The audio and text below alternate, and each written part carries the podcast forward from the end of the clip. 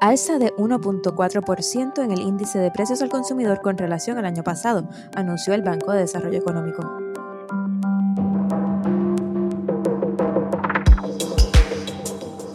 Y ante la oposición de diversos sectores, Luma toma las riendas del sistema eléctrico del país. Junta Fiscal aprueba planes fiscales entre los que está el recorte de 94 millones a la UPR. Desde el Pocillo soy Víctor Emanuel Ramos Rosado. Y yo soy María Soledad Dávila Calero. Y esto es Colándose, las noticias que debes saber para empezar tu día mientras cuelas el café. La primera sección es para las noticias destacadas y otras notas adicionales, mientras que la segunda parte daremos nuestros comentarios. Quédense con nosotros.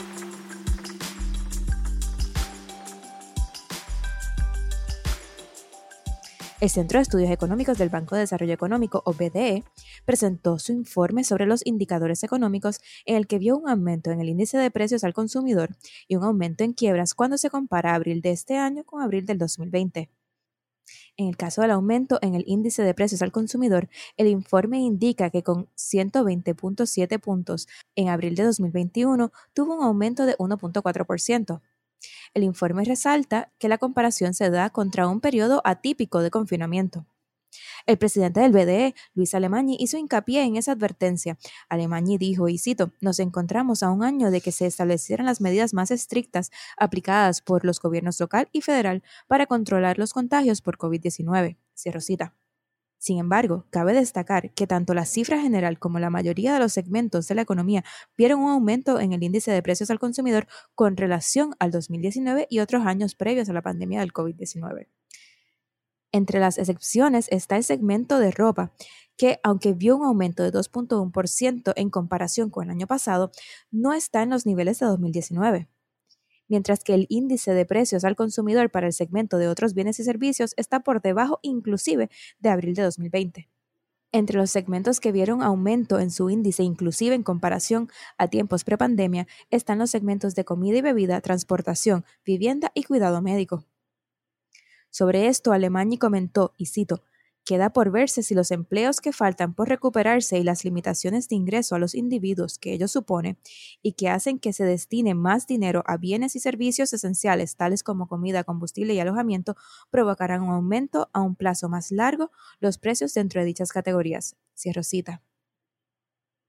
Por otro lado, el informe del BDE también indica que las quiebras aumentaron en un 99.4% en comparación con abril de 2021. Sin embargo, el informe también indica que cuando se compara el primer trimestre del 2021 con el primer trimestre del 2020, la proporción es opuesta, con el comienzo del 2021 teniendo menos quiebras que las que se dieron a principios del año pasado. En cuanto a empleos, se informó unos 848.900 empleos, lo que significa un aumento en comparación a abril de 2020, pero una baja en comparación al mes anterior de marzo de 2021.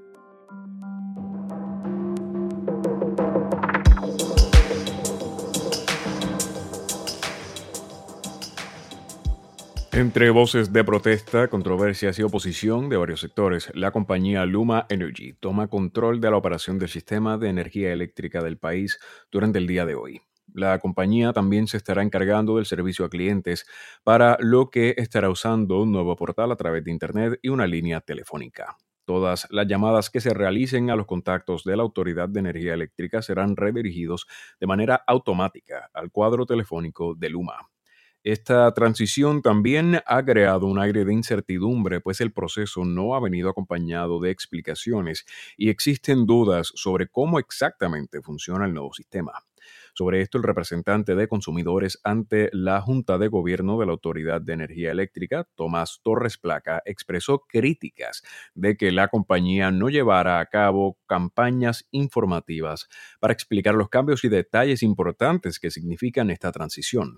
En una entrevista en Noticentro al amanecer, el ingeniero dijo que... Pero de nuevo, eh, grandes interrogantes, eh, grandes interrogantes con relación a la transparencia.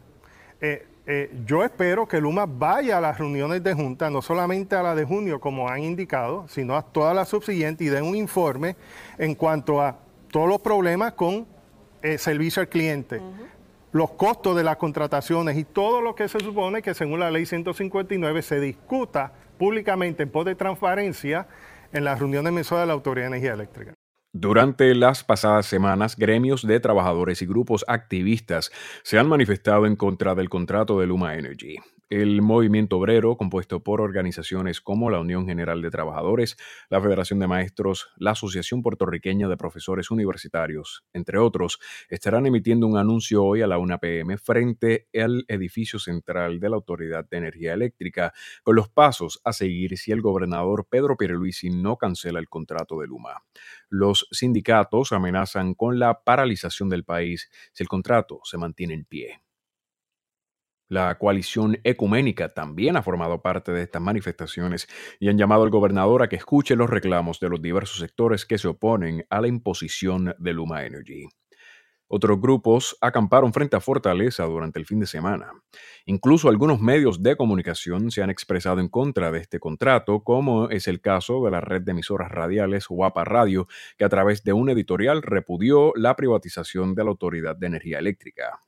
Por otro lado, la Junta de Gobierno de la Autoridad de Energía Eléctrica se mantendrá operando. En expresiones publicadas en El Vocero, el presidente de ese organismo, Ralph Crail Rivera, dijo que, y cito, es importante reiterar que el hecho de que Luma se encargue de las funciones de operación y mantenimiento no implica que la Junta de Gobierno de la AEE e ni la corporación desaparecen. En el caso de la Junta de Gobierno, nuestro rol no se trastoca. Rosita.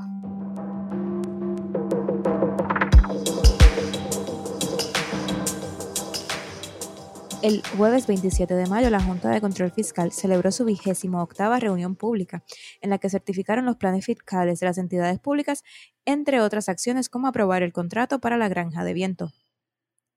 Entre las instrumentalidades para las que se certificó el plan fiscal está la Universidad de Puerto Rico.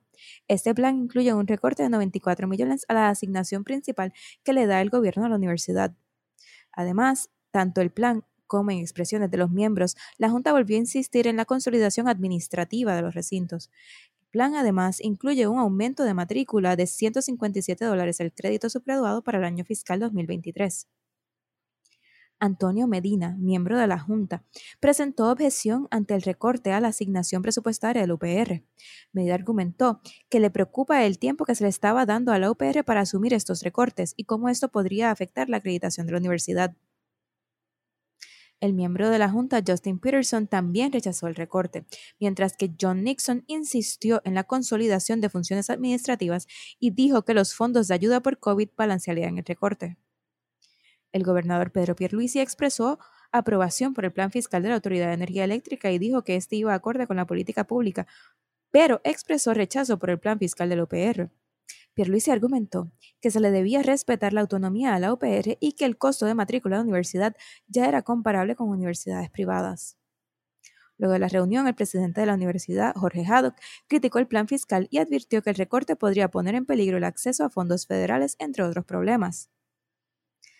Haddock además argumentó, y cito, la JSF no entiende que la UPR no opera como una agencia de gobierno. Debido a sus procedimientos internos y cuerpos de gobernanza con autoridad en la toma de decisiones, las determinaciones no se toman de manera unilateral. Como en la gran mayoría de las organizaciones, en especial en la academia, estos procesos requieren tiempo y recursos. Cierro cita.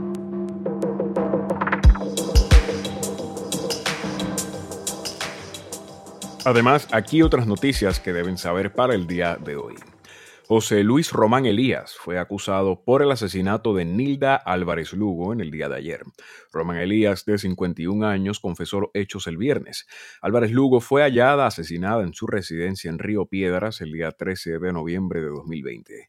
Al hombre se le impuso una fianza de 1.5 millones de dólares que no pudo prestar, por lo que fue ingresado a la cárcel. El hombre fue arrestado el jueves luego de haber sido señalado como sospechoso cuando grabaciones de cámaras de seguridad detectaron su presencia en las inmediaciones del edificio donde se perpetró el crimen.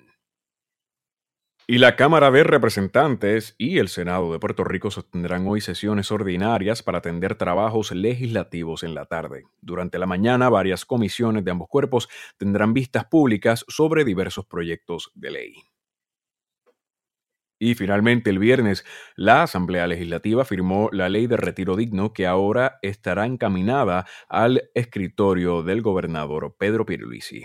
Esta ley busca proteger los derechos de las personas jubiladas de los recortes presentados por la Junta de Control Fiscal.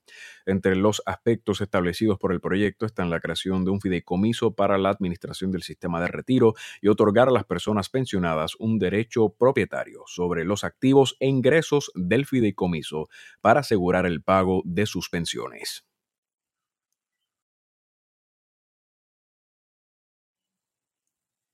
Sumamente interesantes los resultados del informe de los indicadores económicos presentado por el Centro de Estudios eh, Económicos del Banco de Desarrollo Económico.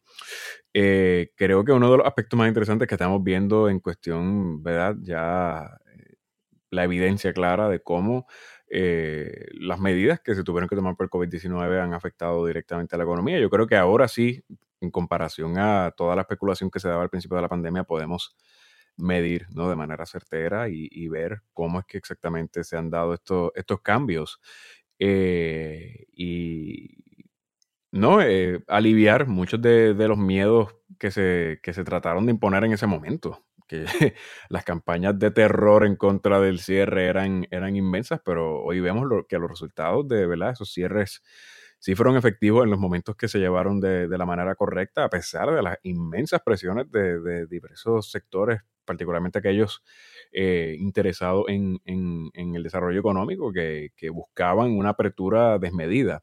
Así que creo que esto nos va a dar, ¿verdad? Nos, presenta eh, claramente cómo es que se ha visto afectado a Puerto Rico y, ¿verdad? ¿Qué, pasos toca ahora tomar? Va a estar, va a estar, va a estar interesante ver cómo, cómo se va a seguir desarrollando ahora esto mientras las cosas van regresando a, un cierto grado de normalidad. Yo tengo un poco de problemas con decir que ahora todo va a regresar a la normalidad porque yo no creo que va a existir tal cosa como una normalidad post-COVID después de, las cosas que sucedieron durante esta pandemia. Pero mientras la cosa va recuperando un poco, ¿no? De, ese grado de, lo que en algún momento fue normal, eh, vamos a ir viendo cómo, cómo se va recuperando eh, eh, la economía del país de cara a, las medidas que se tuvieron que tomar para salvar vidas en aquel momento.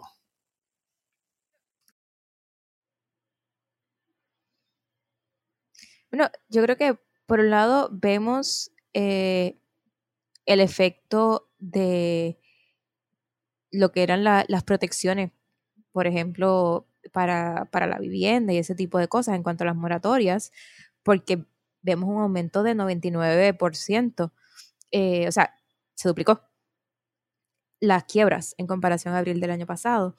Eh, una de las quejas, si bien este, eh, se, ha recuperado en términos de precio, que es un índice dentro de varios factores que, que te dicen cómo está la economía, eh, yo creo que esa caída súbita también hay que reconocer que viene de que no se dio la ayuda correspondiente a los sectores más vulnerables. Y, eso fue una queja constante durante el tiempo de la pandemia, que, que había que cerrar, había que tomar unos controles, y, pero que había que entonces también tener unas protecciones a los grupos que se iban a ver más afectados. Eh, y vimos entonces en efecto una, una caída en ciertos elementos a mí me pareció interesante el, eh, el, que los precios están no solo regresando a tiempos prepandemia, sino que vemos un aumento eh, en comparación a los tiempos prepandemia. ¿Y cuál es esa, cuáles son esas implicaciones? Porque si la gente está todavía económicamente afectada de la pandemia, o sea, si, si estás en un trabajo que todavía no ha regresado full time o todavía no tienes el nivel de ingreso que tenías antes, ¿cuál es la implicación de que la comida sea más cara que inclusive en el 2019? ¿Cuál es la implicación que el cuidado médico sea más caro que inclusive que en el 2019, en el 2018, la vivienda, la transportación? O sea, ¿cuáles son estas implicaciones cuando tenemos una, eh, una clase trabajadora todavía precarizada? Eh, y también me está interesante cómo esto cae con la discusión del salario mínimo, porque siempre se plantea que el aumento del salario mínimo trae aumento en precios. Y dice, bueno, pero, pero es que no es como que la falta de aumento congela los precios. porque es que hemos visto en, todo el tiempo que, que, no se ha aumentado el salario mínimo, hemos visto que, que los precios siguen aumentando y ahora inclusive ha sido un bounce back a, a, tiempos pre-pandemia and then some para, para, para, estos precios cuando todavía la gente no necesariamente en sus finanzas personales se ha recuperado. Eh, y yo creo que ahí eh, damos en un punto clave la, la, recuperación de las personas que han tenido que hacerle tripas corazones durante la pandemia, que es un factor que a mucha gente no le gusta mirar y que muchos economistas y pseudoeconomistas eh, ha tratado de empujar esta narrativa de que aquí la gente hace falta quitar las ayudas del gobierno porque la gente se ha vuelto vaga por trabajar. Eh, cuando la realidad del asunto es que pues, muchas personas han tenido que hacer de tripas corazones para sobrevivir esta, esta pandemia, la crisis que desató, teniendo familia, habiéndose quedado sin sus trabajos y demás. Así que, pues, veremos cómo el país se va recuperando eh, de cara a, a, estas preocupantes situaciones que, ¿verdad? No están, están fuera del control de todo el mundo, pero por otro lado, tenemos situaciones que sí están bajo el control de ciertas personas, pero que incluso ante las quejas de las personas, de la injusticia que se puede dar ante ellas, eh, las personas que están en el poder insisten. Y ese es el caso del el contrato de Luma Energy, que hoy entra eh, en funciones y se apodera del sistema de energía eléctrica de Puerto Rico. Eh, muchísimos grupos se han levantado en oposición a este contrato y mínimamente han pedido, ¿no? Eh, en un extremo hay personas que piden que se cancele, pero otras personas eh, eh, piden que por lo menos se haya verificado, ¿verdad? Ese contrato, que se enmendara y ni siquiera hubo una disposición para hacer eso. y ya estamos viendo, ¿no? Que la transición no se ha dado de una manera transparente, no se ha dado, y esto lo podemos decir con mucha certeza porque lo estamos viendo, esto no son inventos, hemos visto cómo esta transición se ha dado sin, información. El propio eh, representante de consumidores ante la Junta de Gobierno de la Autoridad lo dijo, eh, eh, Tomás Torres Placa, el ingeniero Tomás Torres Placa dijo claramente que aquí ha habido una falta de transparencia, de, campañas informativas que le den saber a las personas qué exactamente es lo que va a estar pasando, sabiendo desde hace meses que esta compañía iba a tomar control del sistema eléctrico y no se ha visto ni siquiera una campaña eh, educativa eficaz que, le llegue a las personas y, que describa exactamente cómo van a estar funcionando estos procesos. Hay personas mayores de edad que no tienen acceso a la Internet, que no pueden ver, eh, eh, que no tienen correo electrónico y que no tienen las medidas más básicas para entender cómo es que esta transición se va a estar llevando a cabo.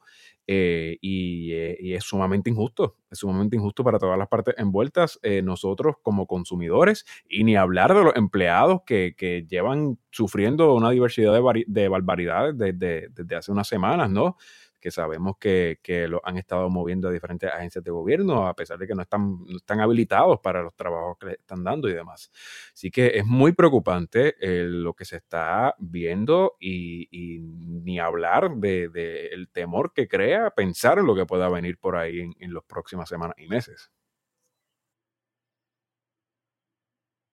Mira, eh, y aquí yo, yo me hago eco de, de, las palabras de la colega Eva Llorense, ella es una periodista para Deadwire, que es un medio específico de, de negocios. Ella lleva años, años y años cubriendo negocios.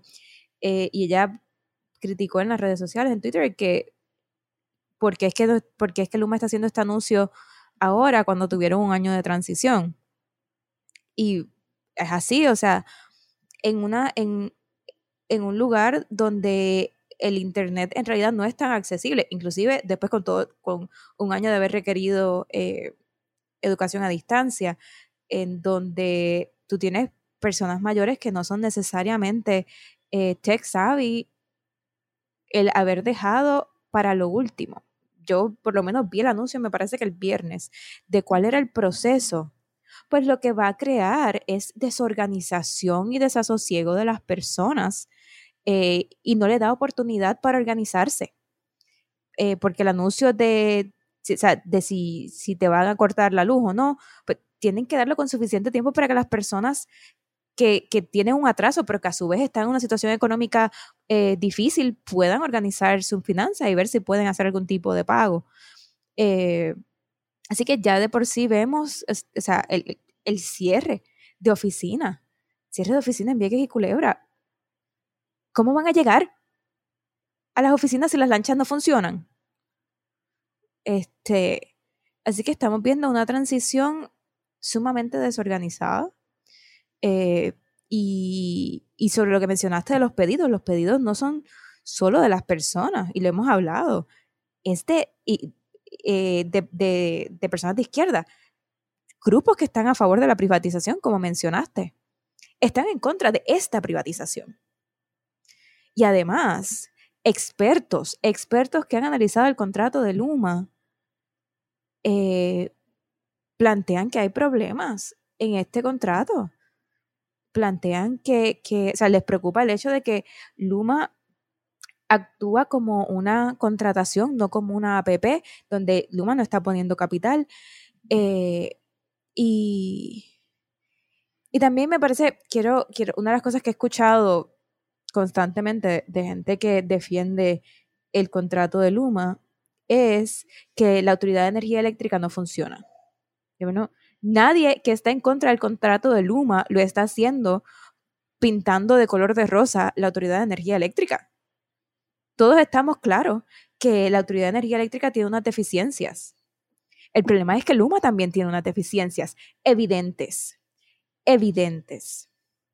Este, y otro problema es, ¿cómo es que, o sea, por qué tú, es la inconsistencia de pasar a, la, autoridad eléctrica por un sistema en el que se va dilapidando, donde no queda claro para qué es que Fortuño usó los miles de millones de bonos emitidos durante su, durante su mandato, eh, porque el 50% de la deuda de energía eléctrica se emitió durante el cuatrienio de Fortuño, pero no se le dio mantenimiento al sistema eléctrico.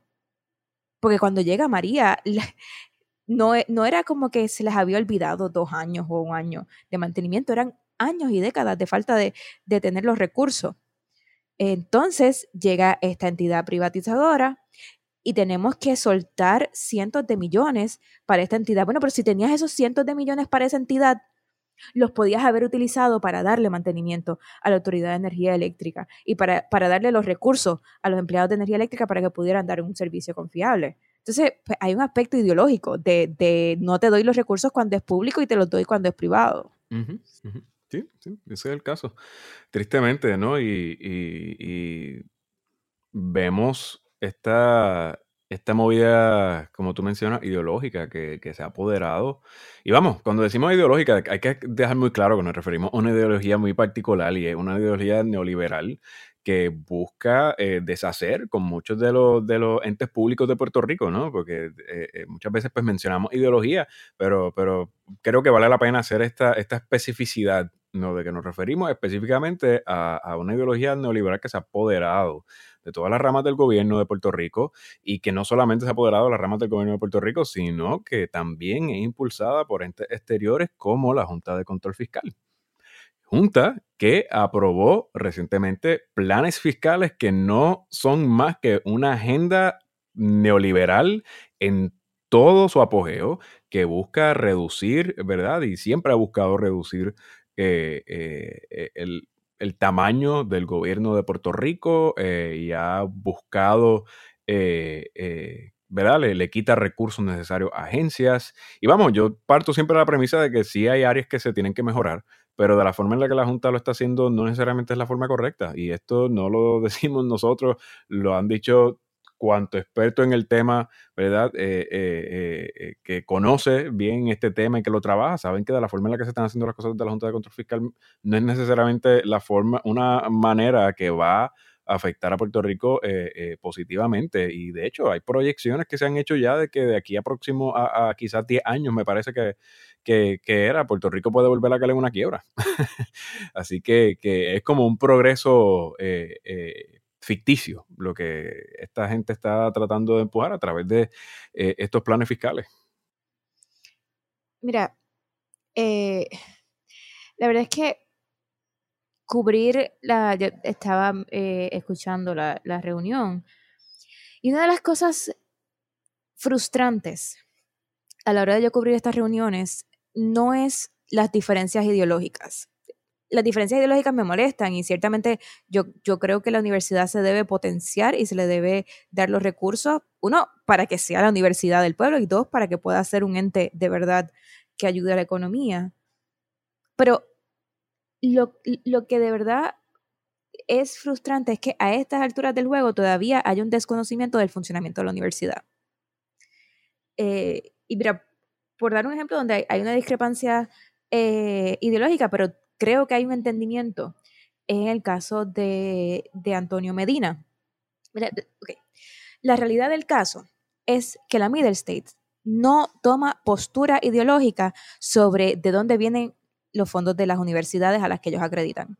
A la Middle State nunca le ha molestado si una universidad depende en su totalidad de, del gobierno y no cobra matrícula a la Middle State no le molesta eso. Igualmente no le molesta una universidad que los únicos fondos públicos que reciben es la BKPL y fondos de investigación. Tampoco le molesta eso.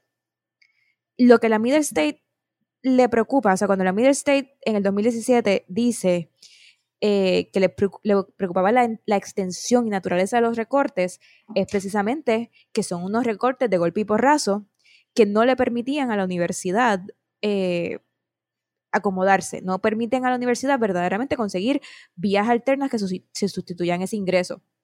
Así que cuando, que cuando Medina dice, mira, el problema con este recorte en términos de acreditación es que está bien rápido, pues sí, ahí, hay un aspecto que es cierto. La, Middle State, la preocupación es que, es que esos recortes se están dando a modo de, de eh, año tras año. O sea, en, cuatro años le hemos recortado el 50% de lo que era la...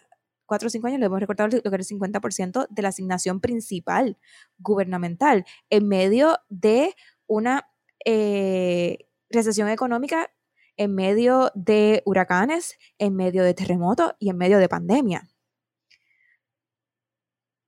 Claro, yo difiero en que ese recorte se deba hacer punto, no este año, ni el próximo, ni el de arriba. Pero ahí hay un entendimiento. El resto de, los de, los, eh, de los miembros estaban hablando de cosas que ellos no sabían. Esta insistencia en la consolidación, de, consolidación administrativa, pero que, pero que tienes que entregar todos los informes a tiempo. Bueno, pero es que necesitas equipo para entregar todos los informes a tiempo. Una consolidación administrativa no te va a reducir personal si quieres, de hecho, mantener el funcionamiento de la universidad acorde con lo que son los estándares de la acreditación. Eh, así que me parece que están planteando cosas sin, sin entender todavía cómo es que funciona la, academia y, en cuanto a, a, que la UPR es un ente para ayudar a la, economía? Bueno, es un ente para ayudar a la economía cuando, la, cuando está suficientemente financiada como para acoger cosas que el sector privado no puede hacer porque son perdidosas, pero que igualmente las necesita. Por ejemplo, en la Universidad de Puerto Rico se hacen investigaciones que después ayudan a las farmacéuticas, que después ayudan a otras empresas. Y la UPR es la que, la que asume el costo de RD que es carísimo y las empresas privadas no necesariamente lo pueden hacer. Pero para la, UPR poder asumir esos costos y de hecho poder ayudar a la economía, tiene que tener los fondos. Así que, este, nada, ellos eh, están implantando su ideología, pero además de eso la están implementando sin, me parece, buscar, conocer cómo funcionan las entidades que ellos están tratando de transformar. Bueno, muchas gracias por acompañarnos. Eso es todo por hoy. Esperamos que se unan también mañana a nosotros para guiarles por las noticias más importantes que deben conocer para empezar su día. Si les gusta el producto de Colándose o tienen comentarios que quisieran hacernos llegar, pueden escribirnos a posillopodcast.gmail.com o pueden seguirnos en nuestras redes sociales bajo el Posillo PR. Además, pueden dejarnos un rating o un review en Apple Podcast. Nuestro trabajo es accesible y libre de costo y para mantenerlo de esa forma pueden suscribirse a nuestro Patreon a través de patreon.com slash elposillo y apoyar nuestro periodismo independiente. También pueden hacer donaciones directas por ATH Móvil buscando El Pocillo PR en la sección de Pay a Business. Mi nombre es María Soledad Dávila Calero. Y yo soy Víctor Emanuel Ramos Rosado. Esto fue Colándose, nos vemos mañana.